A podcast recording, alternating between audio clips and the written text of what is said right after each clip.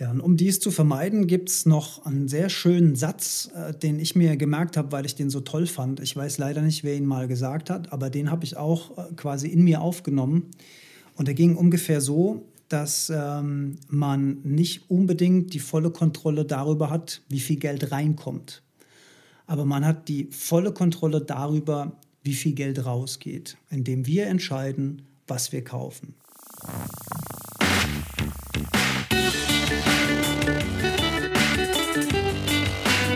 Die Heldenstunde, euer Podcast für ein ausgewogenes Life-Management.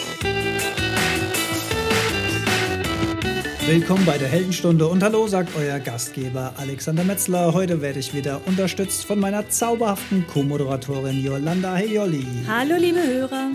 Ja, und du stehst ja nicht nur gemeinsam mit mir vor dem Mikrofon, sondern als gute Teilnehmerin der Heldenstunde bist du natürlich auch verpflichtet, mit mir ins Kino zu gehen. Ja, absolut. Ganz uneigennützig bin ich in einen Heldenfilm gegangen. Ja, wir müssen nämlich Heldenfilme natürlich studieren. Diese Woche, ja, Premiere von Black Panther. Wupp, wupp. ja, war echt cool. Ähm, wir hatten viel Spaß im Kino. Es waren auch ein paar Farbige da, die auch gut gefeiert haben. Und äh, ich habe das gelesen am nächsten Tag auf Spiegel Online, dass der Film in der ähm, afroamerikanischen Szene geradezu eine kleine, ja, cineastische Revolution anzettelt. Ne? Zum ersten Mal ein komplett schwarzer Cast, schwarze Actionhelden. Das hat das Kino in der Form auch noch nicht gesehen. Und hat der Film dir gefallen, Jolli?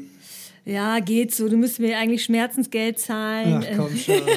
Nein, Quatsch. Also ich bin ja eh großer Marvel-Fan, so wie du auch. Und ähm, das war noch mal ein bisschen anders, aber mir hat äh, der total gut gefallen. Irgendwie Culture meets Te Technology. Ähm, war eine, echt eine, eine coole Story. Sehr schön umgesetzt, tolle Musik, tolle Outfits. Ja, die ja. Kostüme waren auch klasse, ja, oder? echt toll. Weil sie auch so viel afrikanische Kultur überall eingearbeitet haben, in die Wandmalereien, aber auch in die futuristischen Dinge. Fand ich ganz toll. Kleiner Wermutstropfen für mich war die deutsche Synchronisation. Die war irgendwie teilweise ganz komisch. Also von diesem Bergkönig zum Beispiel, der eigentlich eine ziemlich coole Rolle war, fand ich war durch die deutsche Synchro irgendwie so ein bisschen. So ein bisschen lächerlich. Un, ne? un, unfreiwillig ja. komisch, hatte ich das ja, Gefühl. Ja. Ich weiß jetzt nicht, natürlich nicht, wie das Original im Amerikanischen sich anhört. Ähm, da war ich ein bisschen irritiert. Es hat mir ein bisschen leid getan für die Figur, weil der war eigentlich cool. Ähm, aber sonst gab es eigentlich auch keine Abstriche. Ja, aber ähm, warum wir das eigentlich sagen, du möchtest beichten. Ja, ich muss beichten. Und zwar, unsere heutige Folge heißt ja Konsum. Und ja, ich habe konsumiert und zwar geiles Upselling, hat äh, schön bei mir funktioniert. Wir wollten ja eigentlich einfach nur noch ein Popcorn holen. Traditionell Popcorn ist ja unfassbar teuer geworden in den Kinos. Das ist unfassbar. Ich reg mich jedes Mal drüber auf, aber irgendwie gehört es ja auch kulturell dazu, dann Popcorn zu essen. Übrigens vegan Popcorn. auch mal. Jetzt lenk nicht ab. Ja, okay. Also sta ich, sta ich, ich stand also in der Schlange und dann habe ich gesehen, oh mein Gott, da gibt es für 4 Euro mehr das Black Panther Fan Package bestehend aus einem Trinkbecher, natürlich das Getränk dazu, einem Black Panther Schlüsselanhänger und das Popcorn. Ne? Für, für nur 4 Euro mehr habe ich mir dann gedacht, geile Scheiße. Jolli, was hältst du davon? Du hast mich auch nicht zurückgehalten, muss man fairerweise dazu sagen. Nee, nee. Und dann habe ich mir. Du bist ich, ja sonst immer sehr. Ähm, und dann habe ja, ich das sehr, wirklich gekauft. Sehr bewusst in deine Entscheidung. Ja, also hier steht jetzt ein wunderschöner Plastik Black Panther Becher, den ich ähm, einfach mal so konsumiert habe, ohne drüber nachzudenken, ob ich das wirklich brauche. Ja, und so wirklich brauchen tue ich das ja nicht. Das muss man ganz ehrlich sagen. Und das bringt uns zu des Pudels Kern. Konsum. Konsumenten. Wir sollen konsumieren und mit unserem Konsum tragen wir dazu bei, dass die Wirtschaft in Schwung bleibt. Und mm, ein gesunder Konsum ist vielleicht auch eine ganz schöne Sache.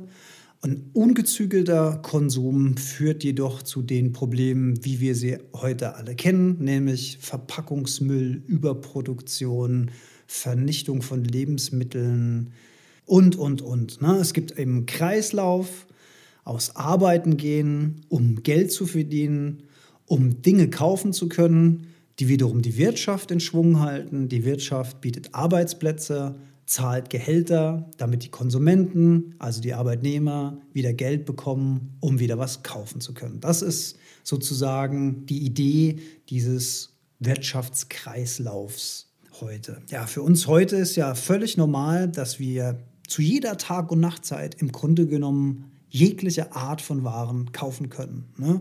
Wir können einerseits rausgehen, haben Supermärkte meistens in Laufnähe vor der Tür. Wir haben große Einkaufsmalls, die alle möglichen Geh- und Verbrauchswaren anbieten. Und wir haben natürlich mittlerweile den Onlinehandel. Dafür müssen wir dann noch nicht mal mehr unser Büro oder unser Wohnzimmer verlassen. Ein Klick genügt schon wird das Ding. Schon wird die Packung Kaugummis geliefert. Ja, schon wird zwei, drei Tage später der, der arme Päckchenzusteller kommen, sich darüber ärgern, dass wieder keiner zu Hause ist, wenn das Päckchen geliefert wird. Ja, das ist unsere normale Welt. So ist es für uns eben heute. Und da denkt man auch gar nicht so viel drüber nach, weil eigentlich ist es ja auch erstmal ganz gut oder kann ganz gut sein, dass uns alles jederzeit zur Verfügung steht. Ja, und so wie ich dich kenne, hast du wahrscheinlich auch recherchiert, ob das schon immer so war. Ja, in der Tat. Weil anders als, äh, als ich bist du ja immer schön vorbereitet hier. In der Tat habe ich hier ein, zwei Stichpunkte aufgeschrieben, weil wo Licht ist, also sprich, wir haben die Möglichkeit, alles zu kaufen, ist natürlich auch Schatten. Und Schatten mag sein, dass dieser ungezügelte Konsum eben ein paar negative Aspekte mit sich bringt. Das kann zum Beispiel sein Überschuldung von Leuten, die zu viel kaufen. Das kann Lagerplatzproblem Peter sein. Peter Zwegert äh, lässt grüßen übrigens. Ja, lässt, lässt grüßen. Für den wäre die Folge wahrscheinlich auch höchst spannend. Und natürlich auch die Umweltprobleme. Ne? Plastikteppich im Meer, Entsorgungsprobleme. Ne? China nimmt unseren Plastikmüll jetzt plötzlich nicht mehr zurück. Wohin mit dem ganzen Zeug? Afrika. Warum Afrika? Nee, weil ich es gelesen habe. Elektroschrott landet in Afrika tatsächlich. Äh, der Elektroschrott, ja, ja genau. Da, da geht viel hin. Alte Autos auch nach mhm. wie vor. Ja. Womit wir wieder bei Black Panther wären. Nein, also tatsächlich ist der Ist-Zustand heute, der für uns normal ist, der hat seinen Ursprung. Das ist nicht ganz zufällig entstanden alles. Und dafür reisen wir mal eben zurück in die 20er Jahre, also so weit zurück. Ähm, da wird so die Geburtsstunde der sogenannten geplanten Obsoleszenz gesehen. Ja, das uh, ist, schönes Fremdwort. Was heißt das? Habe ich auch lange dafür trainiert, das so aussprechen zu können. Das ist also der geplante Zeitpunkt, an dem ein Produkt kaputt gehen soll, obwohl es eigentlich noch halten würde. Ne? Mhm. Und das ist ähm, in den 20er Jahren, das ist ein Glühbirnenhersteller gewesen, der sich dann mit anderen Glühbirnenherstellern sozusagen ja, abgesprochen hat und man die Brenndauer von Glühbirnen auf einen Zeitpunkt X festgelegt hat. Das muss man sich mal auf der Zunge zergehen lassen. 1920 hätte ich nie im Leben gedacht.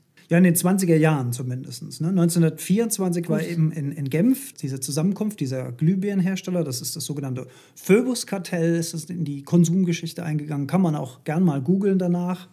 Und ja, da ist diese geplante Obsoleszenz, also Dinge, die einfach kaputt gehen sollen. Fallen dir da aus, unserer, aus unserem heutigen Tag, also aus unserer Gegenwart, fallen dir da Dinge ein? Ja, äh, also heutzutage definitiv das Smartphone. Und wenn ich so ein bisschen zurückblicke, ein paar Jahre, dann ähm, also eigentlich sämtliche Elektrogeräte, Drucker sind, glaube ich, auch ein gutes Beispiel. Ich weiß nicht, ob du dich daran erinnerst, aber ich weiß, dass das in den 90ern noch so war, dass du quasi dir überlegt hast, eine neue Druckerpatrone zu kaufen, weil die fast so teuer war wie ein neuer Drucker.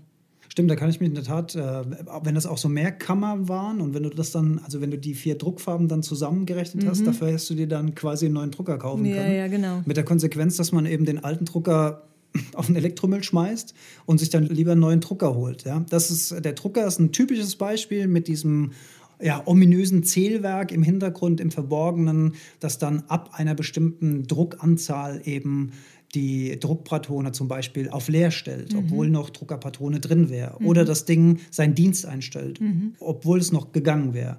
Und das Zweite, was du gesagt hast, ist natürlich das Paradebeispiel, das Smartphone. Das ja, so sehr ich mein iPhone auch liebe, aber irgendwie komischerweise nach zwei Jahren lässt die Akkuleistung rapide nach. Ja, genau. Also zum einen haben wir diese Apps, die dann immer mehr Leistung erfordern, mhm. ne? das Ding ausbremsen, die Akkuleistung nimmt äh, rapide ab. Viele Teile sind nicht mehr kompatibel. Also sei es Kabel. Ich habe mir zum Beispiel auch fürs iPhone 4 damals so eine Aufsteck-Lautsprecherbox gekauft. Ach, so eine habe ich auch. Ja, erinnerst du dich? ja. ja. Einerseits konnte man den Akku laden, andererseits hatte man halt einen besseren Sound. Mhm. Ne? Und ich glaube, ab dem 5er oder was auch immer war das dann nicht mehr kompatibel, weil der breite Schlitz dann plötzlich der schmale Schlitz mhm. war. Und ich weiß gar nicht, wo das Ding ist, ob ich es schon entsorgt habe oder ob es noch in irgendeinem Regal rumfliegt. I don't know. Auf jeden Fall, das sind alles so Dinge. Man kauft was, man benutzt es eine Zeit lang und dann ist es einfach alt geworden, aber nicht, weil es kaputt ist, sondern weil es einfach nicht mehr funktioniert miteinander. Ne? Mhm. Also auch diese Produktevolution trägt dazu bei, dass Dinge veralten und dann auch nicht mhm. mehr gebrauchstauglich und, äh, bei den Glühbirnen war es dann so, dass die Brennleistung verkürzt wurde künstlich oder wie habe ich mir das vorzustellen? Ja, genau. Die hat dann ihren Dienst quasi eingestellt. Natürlich hat die Industrie dafür auch Argumente gehabt. Sie hat gesagt, naja, Glühdrähte lassen mit der Zeit eben die Leistung nach und man will eben ein Produkt garantieren, was hundertprozentig gut funktioniert und man möchte nicht, dass es da Qualitätsnachlässige, also so hat die Industrie argumentiert dafür, dass das Ding dann halt irgendwann seinen Dienst eingestellt hat. Wie genau, das, äh, ob die dann einfach ausgegangen ist oder innerhalb von ein paar Tagen dann von ganz hell auf ganz dunkel, keine Ahnung. da war ich ja auch noch ganz jung. Ja, hast du kurz verpasst die Zeit. Ja. Genau, wir springen mal ein Stück vor. Und zwar, ja, dann kam Zweiter Weltkrieg und danach natürlich Ost gegen West, also Kapitalismus gegen Kommunismus als Wirtschaftssysteme.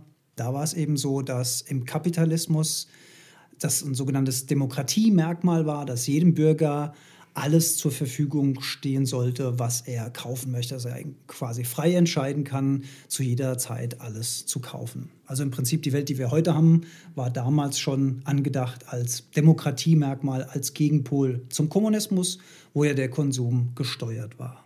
Die Leute haben dann also, als wieder Geld da war, fleißig gekauft und im Laufe der 50er Jahre hat man sich dann irgendwann Gedanken darüber gemacht, was ist eigentlich, wenn irgendwann jeder alles hat wenn der Markt quasi gesättigt ist, dann kauft ja keiner mehr was. Mhm. Und ähm, zu dem Zeitpunkt war ein Produkt, was eine lange Haltbarkeit oder was eigentlich ewig gehalten hat, das war noch ein Qualitätsmerkmal. Mhm. Und dann hat man natürlich äh, sich Gedanken darüber gemacht, wenn etwas nicht kaputt geht, dann wird natürlich auch nie etwas nachgekauft.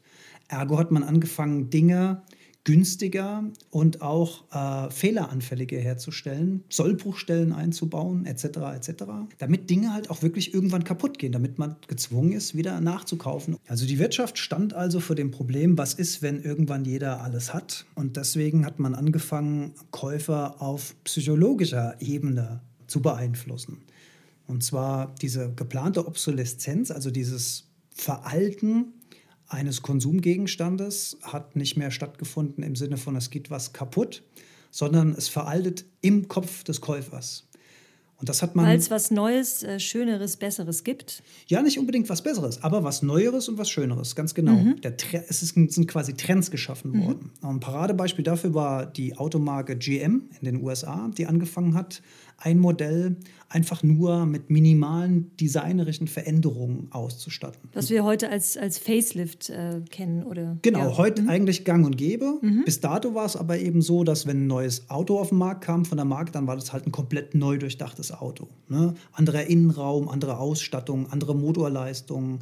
Und plötzlich war es das gleiche Auto, aber in einer anderen Farbe. Ja, oder mit minimalen Anpassungen der Karosserie. Damit wurde quasi Begehrlichkeiten beim Kunden geweckt, auf was Neues aufzuspringen, obwohl was Altes ja noch gut war. Also eigentlich dasselbe Produkt, nur bekommst du suggeriert, hey, das ist äh, neuer und äh, du musst das haben. Also so ein also im Unterschied zum rein physischen Mehrwert, ne, du bekommst tatsächlich ein neues Produkt, hast du psychologisch den Mehrwert, dass du halt einfach das neuere, trendigere Modell hast. Genau, du setzt damit ein Statement, mhm. äh, du folgst einem Trend, du setzt ein Statement und du bist quasi vorne mit dabei. Ja, das gibt ja dann dir sozusagen das Etikett, du kannst dir das auch leisten. Ne? Mhm. Das ist natürlich auch, auch so ein Punkt, zu zeigen, man kann es sich leisten und das alte Auto wäre noch gefahren, aber man holt sich eben das neue, weil man mit dem Trend zeigen kann, man ist ganz vorne mit dabei.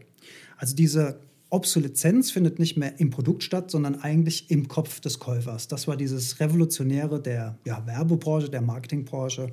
Von der sie heute ja noch lebt. Genau, von der sie heute im Grunde genommen noch lebt. Ja, 50er, 60er Jahre sind wir, Wirtschaftsboom kam auf, es wurde unglaublich viel gekauft und konsumiert, alles war wunderschön. Und in den 60er Jahren hat sich gleichzeitig natürlich auch das Fernsehen in den Privathaushalten verbreitet und der Medienkonsum ist massiv angestiegen. Ne, wir hatten plötzlich das Phänomen von Fernsehwerbung im Haushalt. Und auch da war es zu Beginn so, dass die ersten Werbeclips im Prinzip ein Produkt vorgestellt haben und die Vorteile des Produkts in irgendeiner Form rausgearbeitet haben. Mhm. Und später wurde dann ein Produkt eher eingebunden in so eine Scheinwelt, ne, die mit sozialem Prestige zu tun hatte oder mit Coolness oder mit einem guten Lebensgefühl, mit Positivität, mit Energie und so weiter. Also das, ähm, das eigentlich beworbene Produkt war quasi nur noch ein Nebendarsteller für ein Lebensgefühl, was verkauft werden mhm. sollte wurde mit der Zeit mit Sicherheit auch immer wichtiger, ne? weil die Produktvielfalt nahm zu, der Wettbewerb und so weiter. Und irgendwie muss man sich dann ja auch entsprechend abheben von der Konkurrenz. Genau, der Markt schläft nicht. Mehr und mehr Konsumgüter drängen auf den Markt, wollen Aufmerksamkeit, wollen gekauft werden. Dieser TV-Einzug hat aber auch noch neben dem Werbefernsehen neue Serien, wie zum Beispiel Dallas und Denver. Denver, genau. Ja, die Älteren, die Älteren erinnern sich. Ne? Das waren plötzlich US-Serien, da ging es um reiche Familien, da ging es um Macht. Da ging es natürlich auch um Ausstattung. Ne? Die haben tolle, teure Autos gefahren, haben in tollen Häusern gewohnt, hatten tolle äh, Gadgets und Gimmicks und wie man das ganze Zeug nennt. Also ich, ich sage jetzt mal Markentaschen, tollen Schmuck etc. pp. Und das ist äh, beim Zuschauer auch nicht spurlos vorbeigegangen. Ne? Plötzlich wollte man reich sein als mhm. Ziel. Man wollte etwas darstellen. War es früher noch so, dass es so ein Wettbewerb zwischen sich selbst und den Nachbarn, jetzt vereinfacht gesprochen, war es plötzlich ich selbst und die ganze Welt. Ich will zeigen, wer ich bin. Ich will zeigen, was ich habe. Ich will meinen Reichtum sozusagen präsentieren. Auch kein zu unterscheidender Faktor. Ja, in den 80ern schließlich gab es nochmal eine interessante Entwicklung, nämlich die Kreditkarte hat Einzug gehalten in den privaten Haushalten. Und das war natürlich auch krass zum Konsumieren, weil plötzlich war dieser ja, körperliche Schmerz des Bargeldausgebens war ausgelöscht. Ne? Wenn du früher noch so Scheinchen über den Tisch hast wandern lassen, ja. dann hast du ja quasi gesehen, wie das Geld weggeht. Und du konntest die Produkte kaufen, die du dir eigentlich nicht leisten kannst. Mit der Kreditkarte. Ja. Ganz genau. Du ja. konntest deine Karte überziehen, du konntest einfach einkaufen, die Quittung kam ja erst viel später. Mhm. Und das hat natürlich zu Verschuldung, von, zu massiver Verschuldung von ganz vielen Privathaushalten geführt. Problem, was wir heute immer noch haben, es werden mhm. teure Handyverträge abgeschlossen, auch gerade bei Jugendlichen. Ne? Das, das, das, teure Smartphone, die teuren Handyverträge, dann werden ganz viele Zusatzdienste genutzt und irgendwann ist die Kohle nicht mehr da. Also nach wie vor ein top aktuelles Problem, was ja seinen Ursprung im Grunde genommen in den 80ern hatte. Und ich erinnere mich auch selbst, dass ich irgendwann mal, das war natürlich weit nach den 80ern, aber irgendwann habe ich selbst von meiner eigenen Dorfhausbank mal Werbepost bekommen für einen leichten Kredit, nenne ich ihn jetzt mal, ohne das Produkt nennen zu wollen. Ja, für einen leicht zugänglichen Kredit. Wollen Sie nicht auch irgendwie mal was leisten? Waren das, waren das noch Mark oder Euro? Weiß ich gar nicht mehr. Auf jeden Fall mega unseriös mit so einer Hauptfigur. Der hat dann irgendwie so ein glitzerten Anzug angehabt und so ein Cape und hat dann da mit irgendwelchen Frauen im Whirlpool Champagner getrunken. Mega unseriös, wo ich gedacht habe, hä, das ist meine Hausbank, das kann doch nicht wahr sein. Wieso kommen die auf, auf, auf, auf so einer Tour in meinen Briefkasten? Ja, das, das war sehr verstörend, weil bis zu diesem Zeitpunkt war das Bankengeschäft für mich irgendwie noch was Seriöses. Ja, und da hat das alles so angefangen. Ne? Das, ist schon, das ist schon sehr seltsam. Ja, also ich muss gerade mal auch überlegen, meine Eltern haben ziemlich viel bar bezahlt. Das heißt, ich bin sehr, sehr spät mit dem Thema Kreditkarte in, in Berührung gekommen. Aber witzigerweise ähm, in einem USA-Aufenthalt, weil ich glaube, wir waren äh, oder sind da Spätsünder in, in der Sache. Irgendwie in den 90ern konntest du eine Cola-Flasche für einen Dollar mit Kreditkarte zahlen. Das ist echt Wahnsinn ja, gewesen. Wahnsinn. Das, das war ja bei uns lange Zeit in Deutschland verpönt mit Karten kleinere Beträge zu mhm. zahlen. Mhm. Aber heute ist es eigentlich völlig normal, mit der Girocard oder sowas auch den, den kleinsten Supermarkteinkauf mal eben zu bezahlen. Ist eigentlich mittlerweile Ist dir eigentlich klar, dass wir uns outen mit unserem? Alter? Wieso denn? Weil wir hier so aus den 90ern und so 80ern plaudern. Weil die so. Leute jetzt wissen, dass da ich aus den 20er Jahren aus den 20er Jahren stamme. Naja, ist ja egal. Wissen sie halt, dass ich alt bin, mein Gott. das macht doch nichts. Ähm, was haben wir noch? 80er Jahre, Computerrevolution, ja, die sogenannte CAT-Technologie. Also das war auch was, was den, äh, was die Konsumvielfalt, also die Produktvielfalt nochmal wahnsinnig befeuert hat, weil es plötzlich sehr, sehr günstig war, verschiedene Verpackungsarten, verschiedene Gehäuse herzustellen, also viel einfacher möglich als vorher. Und äh, jede Shampooflasche, also jede Marke hat plötzlich ihre eigene Flasche. Es kommt eine unglaubliche Variation in die Sache rein, weil sich natürlich auch jeder irgendwo unique präsentieren will. Da sind wir wieder beim, beim Thema Marketing angekommen. Man will seine eigene Marke als was mhm. Besonderes darstellen. Und natürlich waren dann die Dinge auch nicht mehr kompatibel untereinander. Also früher gab es vielleicht, ich, ich schätze jetzt mal, einen einzigen Flaschentyp für Shampoo, sage ich jetzt mal, und den konntest du eventuell auch wieder einem, von einem anderen Hersteller wiederverwenden, weil das alles der gleiche Kram war. Und heute ist halt alles unterschiedlich. Das hat diese Computertechnologie eben auch ja, ermöglicht. Generell sind ja viele, viele Sachen immer günstiger und günstiger und günstiger geworden. Ja, man fragt sich fast, äh, wohin das führt und die Menschheit immer bequemer und bequemer. Kein Wunder, dass wir zur Wegwerfgesellschaft mutiert sind. Also meine Eltern und deine wahrscheinlich auch, die haben auch einfach noch vieles selbst repariert. Die haben dann äh, ein Ersatzteil gekauft und dann wurde, was auch immer es war, der Geschirrspüler oder das Auto oder wie auch immer aufgeschraubt und dann wurde das repariert, auch bei kleineren ähm, Dingen. Heute würde man sagen, ach komm, die 15 Euro, das wurde noch repariert. Stimmt, ich kann mich auch daran erinnern, mein, mein Vater hatte im Keller im Prinzip eine eigene Reparaturwerkstatt. Mhm. Da wurden Elektrogeräte gesammelt und dann die Einzelteile wieder zu einem neuen Teil sozusagen. Ich könnte das heutzutage überhaupt nicht mehr. Und ich kann es auch nicht mehr. Und weißt du auch warum? Weil wir in einer Zeit aufgewachsen sind, wo sich diese Wegwerfgesellschaft schon etabliert hat und man irgendwann gesagt hat, ich mache mir doch nicht die Arbeit, mich da zwei Stunden lang hinzustellen, um irgendwas zu reparieren, wenn ich das für einen Knopf und einen Klicker, wie man bei uns sagt, einfach neu kaufen kann. Und das ist diese Bequemlichkeit, die du eben auch angesprochen hast. Das macht uns eben ja zu guten Konsumenten. Wir haben uns diese Reparaturkompetenz sozusagen aus der Hand nehmen lassen. Ich auch. Ich kann auch nichts reparieren, großartig. Ja, ich bin ganz stolz, dass ich neulich mal die Waschmaschine unten das Sieb gereinigt habe. Da hat dann was in diesem komischen Flügelding gesteckt. Das habe ich dann rausgefriemelt und dann hat die wieder abgepumpt. Da war ich stolz wie Oscar.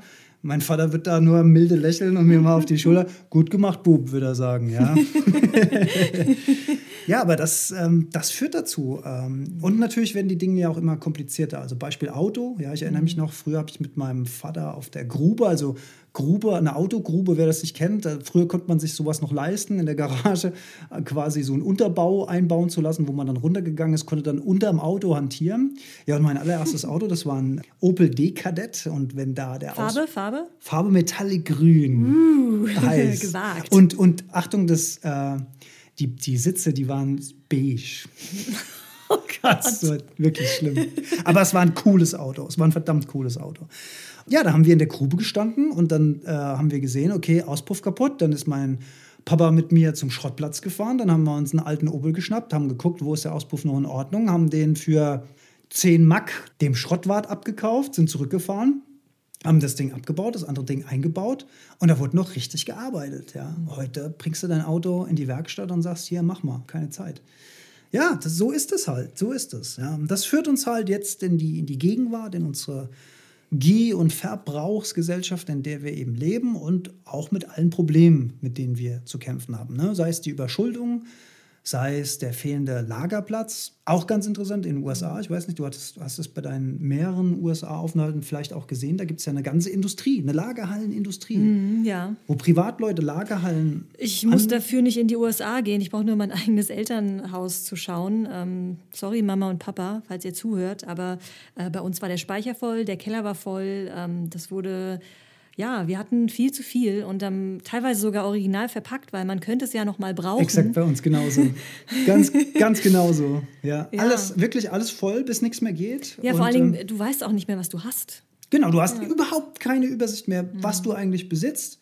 Und wenn du es dann wirklich brauchst, dann machst du ja nicht die Arbeit, das zu suchen oder du brichst die Suche vielleicht nach zehn Minuten ab, weil du dir sagst, egal, drüben ist der Baumarkt, habe ich schneller selbst gekauft da im gut sortierten Sortiment, als aus meiner Lagerhalle rausgesucht oder, oder aus mhm. meiner Speicher oder was auch immer. Guter ja. Punkt, ja, genau ja, so ist aber es. jetzt habe ich so das Gefühl, dass das weniger, das muss irgendwie so ein Nachkriegs... Ähm, Ding gewesen sein. Ich finde, heute hast du mehr den Trend zum Wegwerfen als zum Hamstern tatsächlich. Wenn ich ähm, überlege, ich gucke jetzt mal so in die, keine Ahnung, so junge Mädchen, die kaufen sich jede Woche ein neues Shirt tragen das andere eine Woche, schmeißen es weg, weil es, es lohnt sich dann irgendwie auch gar nicht mehr, weißt du? weil es auch eben nichts kostet. Ja, es, hat, richtig. es hat keinen Wert mehr. Und abgesehen davon, bei gebrauchten Sachen, erinnere dich mal an deinen letzten Umzug, es will ja keiner mehr irgendwas geschenkt. Nicht mal geschenkt wollen ja Leute Gebrauchtwaren noch haben. Das stimmt, du kannst aus deiner eigenen Erfahrung. Ja. Du hast einen kompletten Tag lang in so einer Halle gestanden mit einem Oh, angemieteten Flohmärkte, Stand. erinnere mich nicht daran. Und die Ausbeute war Ja. äußerst überschaubar. Ja? Obwohl das alles fast Mhm. niegelnagelneue Klamotten waren. Da kann, ich mich, da kann ich mich noch dran erinnern, da habe ich so ein bisschen mit dir gelitten. Genau. Da muss ja. man fast schmunzeln. Ich glaube, äh, du hattest den Post geteilt letztens. Da hat jemand einen Standmixer gesucht, um ein. Fahrrad Fa- dran anzuschließen, genau. um selbst die Elektrizität für den Mixer zu Fand betreiben. ich total charmant. Fand ich irgendwie auch sehr geil. Ja. Ich hoffe, der hat seinen, seinen Mixer gekriegt, der Typ, der das bauen wollte. Hut ab, Hut ab. Ja. Ja, wie lösen wir die Probleme heute? Ne? Also auf der einen Seite gut, dass wir alles kaufen können, dass uns alles zur Verfügung steht. Auf der anderen Seite eben schlecht, äh, Müllberge, Lagerprobleme. Jedes Produkt, was natürlich auf dem Markt ist, muss auch hergestellt werden. Stichwort CO2-Bilanz etc. pp. Man muss sich halt fragen, ob es überhaupt notwendig ist, dass wir jedes Gemüse zu jeder Jahreszeit überall frisch kaufen können. Macht das Sinn? Macht das weniger Sinn? Deswegen bin ich so ein bisschen dazu übergegangen oder kann vielleicht den Tipp geben, einfach bei allem, was man kauft, sich zwei Fragen zu stellen. Hm? Die erste Frage, erstens, brauche ich das wirklich? Also ist es etwas, was ich unbedingt brauche, jetzt mittel- oder langfristig? Hm? Wenn man die Frage schon mal mit Nein beantworten kann, dann kann man sich schon mal überlegen, ob man das denn überhaupt kaufen muss. Und die zweite Frage, die man sich stellen kann, macht mich das Ding, was ich da kaufen will, glücklich? Also hat es einen emotionalen oder einen funktionalen Input auf mich. Und wenn man die beiden Fragen mit Nein beantworten kann, dann sollte man sich überlegen, ob man es wirklich kauft. Bei ne? neuen Sachen äh, wird die zweite Frage wahrscheinlich immer mit Ja beantwortet, aber ich glaube gerade bei Gebrauch, also bei gebrauchten Dingen, wenn man am Ausmisten ist und man sich fragt, macht mich das glücklich oder, oder nicht, dann äh, ist es einfacher, sich davon zu trennen, oder? Ja, du sagst du ja, interessante These, weil du sagst, das wird man mit Ja beantworten können. Das glaube ich aber nicht, wenn man mal wirklich drüber nachdenkt. Weil Wenn man viele, ehrlich zu sich viele ist, ja. Dinge, die wir kaufen, machen uns Kurzfristig. genau für Ja, einen genau. Bruchteil einer Lebensspanne ein, ein Stück weit glücklich. Und dann ist das Ding obsolet, Obsoleszenz, genau. Und dann ist das quasi wieder ad acta gelegt. Das macht keinen Sinn. Das macht keinen Sinn. Also entweder ich kaufe mir was, wo ich wirklich nachhaltig, in Anführungszeichen, was davon habe, auf meinem Glücksbarometer. Aber diese kurzfristige ja, Bedienung des Glücks durch Konsum, das wissen wir doch alle, dass das nicht wirklich funktioniert und dass uns das eigentlich in so eine ja, emotionale Einbahnstraße führt. Ja, und um dies zu vermeiden, gibt es noch einen sehr schönen Satz, äh, den ich mir gemerkt habe, weil ich den so toll fand. Ich weiß leider nicht, wer ihn mal gesagt hat, aber den habe ich auch äh, quasi in mir aufgenommen. Und er ging ungefähr so, dass ähm, man nicht unbedingt die volle Kontrolle darüber hat, wie viel Geld reinkommt. Aber man hat die volle Kontrolle darüber, wie viel Geld rausgeht, indem wir entscheiden, was wir kaufen. Und das finde ich eine Ja. wichtige Botschaft, auch gerade bei Leuten, die Probleme mit Geld ausgeben haben und die zu viel Geld ausgeben, die vielleicht überschuldet sind. Gewinnt diese Kontrolle wieder zurück. Lasst euch von der Werbung nicht verführen, zu viel Geld auszugeben. Und tragt vor allen Dingen auch äh, mit Verantwortung. Ne? Also es fängt auch im, im Kleinen an. Das sind ja, das betrifft ja alle Lebensbereiche. Das betrifft ja nicht nur Elektronik, das sind Lebensmittel, das sind äh, Klamotten, das ist der Stromtarif. Also ihr habt tatsächlich die Macht in euren Händen. Und der Kaffeebecher um die Ecke. Ja, richtig. Also- der irgendwo hergestellt wird, transportiert wird. Dann kauft man für 4 Euro einen überzuckerten Kaffee von der amerikanischen Marke. Ich sage jetzt keinen Namen. Trinkt den und dann wirft man diesen Pappbecher bestenfalls in einen Mülleimer. Und das, ja, das muss man sich einfach überlegen, ob man sich das selbst, seinem Geldbeutel und der Welt antun will. Das Verhalten ist vielleicht manchmal gar nicht so schlau das immer zu kaufen. In diesem Sinne entscheidet jeder Euro, den ihr ausgebt, wohin die Reise führt. Denn wir Konsumenten, wir haben ja tatsächlich die Macht in unserem Geldbeutel. Und dafür, wofür wir unser Geld ausgeben, das wird wieder produziert. In diesem Sinne, nach dem Abspann werden wir noch mal ganz kurz über in, in schönster Marvel-Manier über Black Panther philosophieren. Bis dahin einatmen und ausrasten. Bis zum nächsten Bis Mal. bald. Tschüss. Tschüss.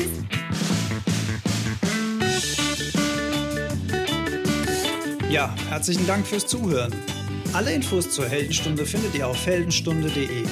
Wir freuen uns auf eure Kommentare und Gedanken. Wenn euch die Heldenstunde gefällt, teilt sie gerne in den sozialen Medien und besonders hilft uns eine 5-Sterne-Bewertung auf iTunes, denn diese macht den Podcast sichtbarer und somit auch für andere Hörer leichter zu finden. Herzlichen Dank dafür und bis ganz bald in der Heldenstunde.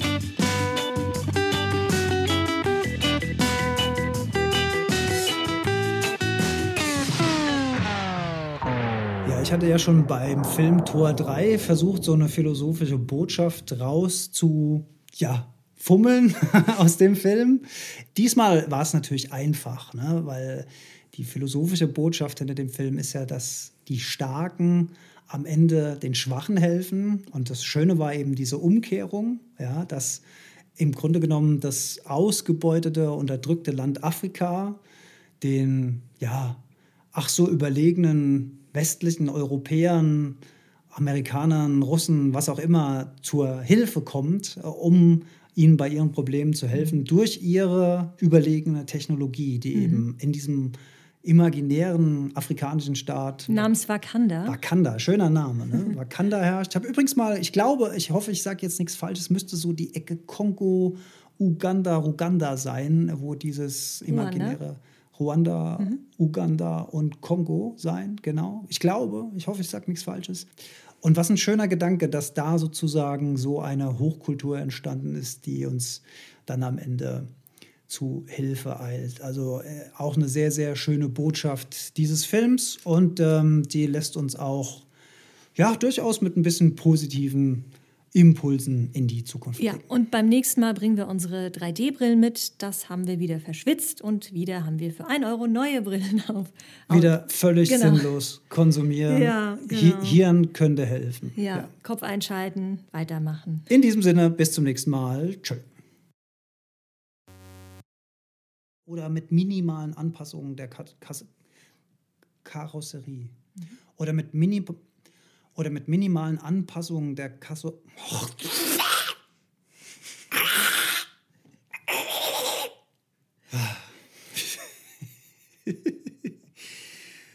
ja. Kontenance, bitte. Ja? Herr Metzler. Oder mit Das ist ein schönes Outtake. Ja. Oder mit minimalen Anpassungen der Kasse der ähm, Karosserie.